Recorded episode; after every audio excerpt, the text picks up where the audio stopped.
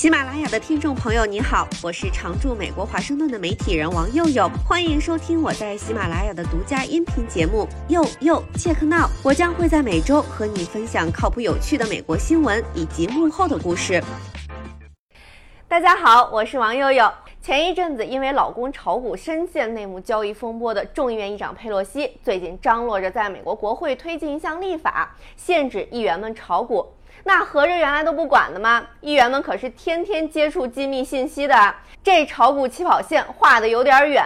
今天就来跟大家扒一扒这些国会山股神们的骚操作。对于不太了解佩洛西老公炒股风波的同学们，先帮你们科普一下。Previously on 国会山股神。佩洛西的老公保罗·佩洛西是个房地产和科技投资人。他在2019年到2021年间，估摸着买卖了价值大约2500万到8100万美元的股票期权和其他金融资产。据多家媒体扒皮，佩洛西家族的绝大部分财富都是保罗·佩洛西通过这些投资获得的。每次交易踩点踩的都特别准，常常在国会放出相关重大利好或利空消息之前搞颠。比如说，在国会就芯片法案。投票前买入五百万美元的英伟达股票，绝对是股神一个。被爆出来涉嫌内幕交易之后，佩洛西赶紧说：“我从来不管我老公的投资，但他对美国政策的巨大影响和她老公交易的巨大规模，引发了各界的不满。对议员投资约束太松了。”作为一个财经记者，我知道我的美国同行 CNBC 彭博社的记者们都不能炒股，只能买 ETF 之类的指数基金。记者们顶多也就是在美联储议席决议前十五分钟拿到本子，但人都被关在小屋里，手机也被没收了呀。后来说是为了平息舆论，保罗·佩洛西在国会通过芯片法案之前，七月份抛售了那五百万的英伟达股票，亏了将近三十五万美元。但其实英伟达股票在法案通过之后一路下跌，所以也不知道他这操作是因祸得福，还是为了止损，顺便平息舆论。然后咱们开扒国会山股神的最新动态，在保罗·佩洛西炒股风波发酵后不久，《纽约时报》发布了一篇重磅深度扒皮调查，披露了近百名美国国会议员涉嫌内幕交易，这可让华府炸开了锅。纽时的记者们通过数据提供商搞的一个专门追踪议员们交易的网站 Capital Trade。分析了他们2019年到2021年间的交易记录，并且跟他们所在的委员会的日程进行对比，扒出来这三年百分之三十五的国会议员或其家属炒过股，其中至少有九十七名现任议员或其家属的交易跟这些议员在国会的工作有交集。这九十七位国会山股神里，两党算是平分秋色，大佬当然没缺席。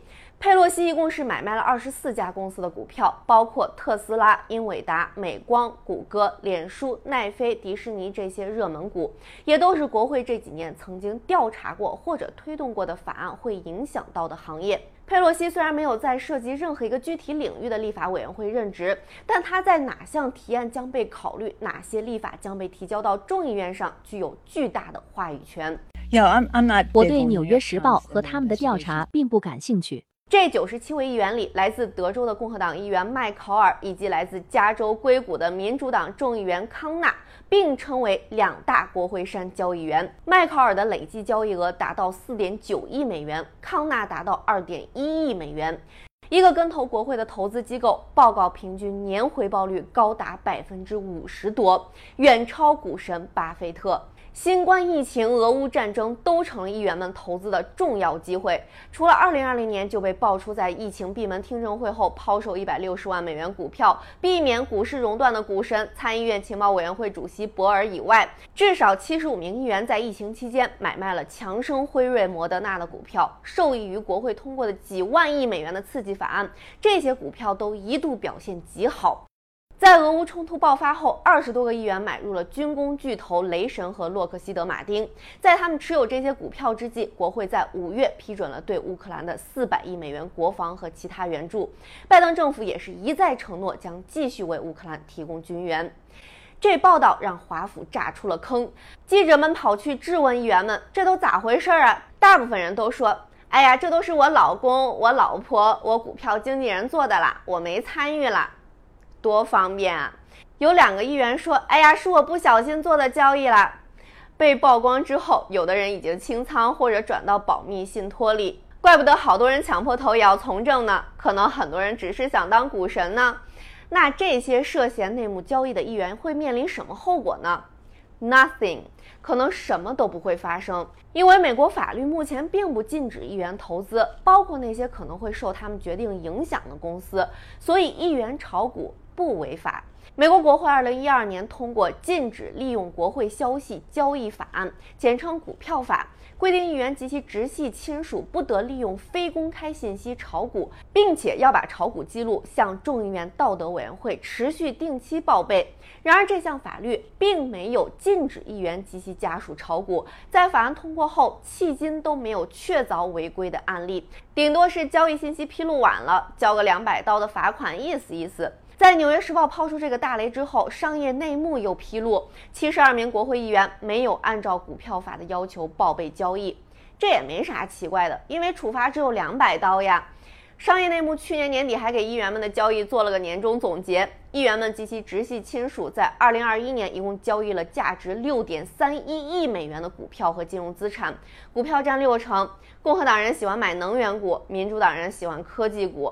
国会山股神们的一系列骚操作被爆出来之后，美国老百姓挺生气的，禁止议员交易个股的呼声越来越高。将近八成人认为议员在股市里有不公平的优势，超过六成人认为议员不应该被允许炒股。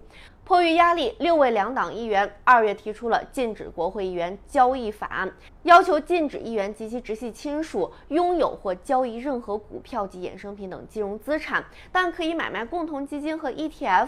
并建议把违规处罚的金额从两百美元提高到五万美元。如果已经投了，那需要剥离，换到保密信托里，或者换投共同基金 ETF、美国国债。佩洛西前几天说，这个月可能就会就这个法案投票，在中期选举前搞定。但都月底了，还没什么动静。其实表面上风平浪静，幕后一直在谈判。佩洛西之前一直反对，说议员应该被允许参与自由市场经济。她在老公炒股被媒体炮轰之后转了口风，但还是坚持议员受到的限制也要适用于司法。拉上个垫背的，让谈判更难推进。不过，美国媒体盯这事儿还挺紧的。《华盛顿邮报》发了社评：国会可能终于要禁止议员进行可疑的股票交易了。国会倾向于监督他人，而不是监督自己。这就是为什么禁止议员内幕交易备受关注，因为太迟了。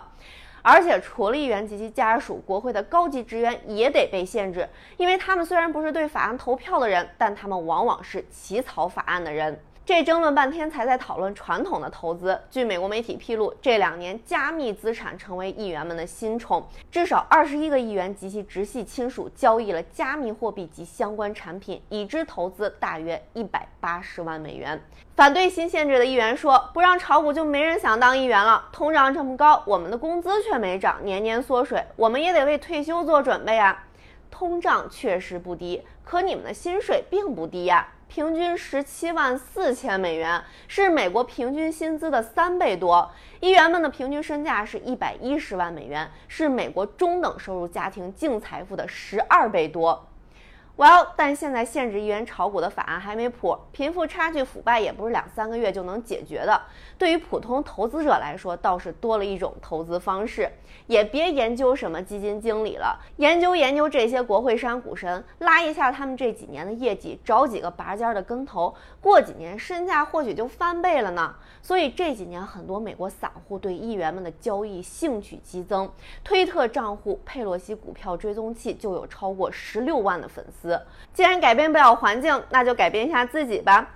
大家有喜欢的投资人或者投资理念吗？这几年做过最成功的投资是什么？欢迎留言分享你的涨停或者跌停心得。